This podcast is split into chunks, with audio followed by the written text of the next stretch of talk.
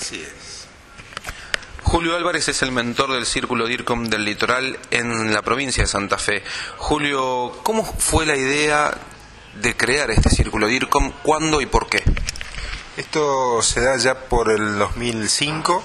Un grupo de colegas, eh, cuatro para ser exacto, muy poquitos, nos juntamos por primera vez a, a instancias de una idea un poquito loca mía, que venía viendo lo que hacía John Costa en España, eh, el círculo de IRCON que lanzaba un tiempo antes Miguel Ritter en Buenos Aires, y nos pareció que el interior tenía otras características y se merecía tener en la zona algo que englobe a los colegas de la comunicación. Y así empezó. Ustedes no se habían identificado con el Círculo DIRCOM de Buenos Aires. En realidad, eh, tal vez lo que yo te contaba este, en otra instancia es que en Buenos Aires representa empresas y nosotros representamos a los colegas, independientemente de la empresa en la que estén. Donde son todos pares, donde son todos eh, iguales, decís.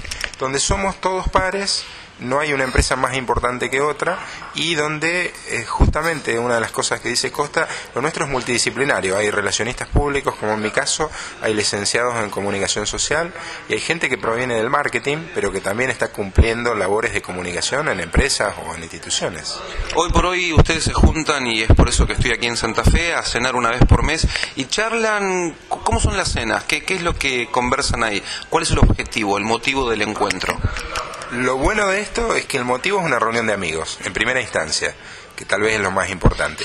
Obviamente eh, hay chistes, hay anécdotas, hay viajes que todos tenemos y terminamos hablando de lo que nos apasiona, que es la comunicación. No tenemos un temario, pero siempre deriva indefectiblemente, incluso a veces con hasta chanzas de cosas que hace algún colega de acá de la ciudad, que salió bien, que salió mal, de la zona, eh, y hablando de la zona, es bueno recordar que si esto bien nació como, como algo de la ciudad de Santa Fe, hoy también hay colegas de, de Paraná y dentro de poquito de Rafaela. Julio Álvarez, hoy estamos presentando revista DIRCOM aquí en Santa Fe, pero como primer evento después se suman otros, va a haber eventos, seminarios, capacitación. ¿Qué va a brindar el Círculo DIRCOM de aquí en adelante?